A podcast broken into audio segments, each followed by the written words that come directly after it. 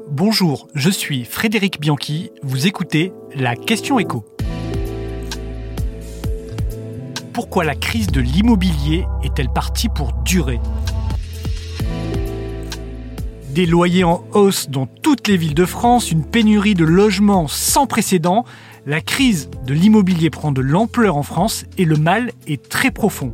Le nombre de biens à la location a chuté de 9% dans tout le pays en un an, et dans les grandes villes, c'est un véritable effondrement. Moins 16% à Marseille et Bordeaux, moins 34% à Nice, moins 38% à Paris, et jusqu'à 43% de logements en location en moins, ça, c'est à Rennes.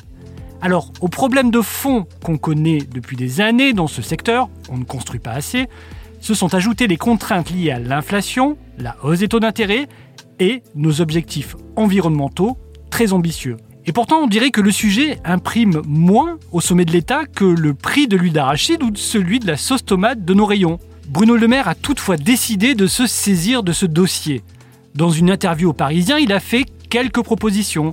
Il faudrait davantage taxer les locations Airbnb pour remettre des logements sur le marché locatif, rendre plus accessibles les prêts à taux zéro pour les jeunes primo-accédants, créer un prêt à taux bonifié en gros un prêt avec un taux plus bas, la différence étant financée par l'État, le but de toutes ces propositions étant de fluidifier ce marché de l'immobilier complètement sclérosé. Mais ça reste à l'État pour le moment d'idées jetées en l'air par le ministre. Tout comme d'ailleurs cette proposition de revoir le calendrier sur les passoires thermiques. On rappelle que le 1er janvier 2025, on ne pourra plus louer les logements classés G, Bruno Le Maire a évoqué un report de ce calendrier avant de se dédire et de revenir ce mercredi matin sur cette proposition. La situation ne va donc pas s'améliorer de sitôt car on veut courir trop de lièvres à la fois. On ne peut pas à la fois lutter contre l'inflation en augmentant les taux d'intérêt, sortir les logements énergivores du marché, laisser aux maires le pouvoir d'accorder des permis de construire, et tout ça en espérant avoir suffisamment de logements pour tous et abordables. Si le marché s'est grippé parce que les taux d'intérêt ont augmenté, les problèmes de ce marché d'immobilier en France sont bien plus profonds.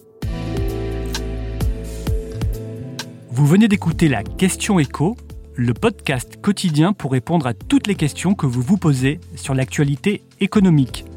Abonnez-vous sur votre plateforme préférée pour ne rien manquer et pourquoi pas nous laisser une note ou un commentaire. À bientôt!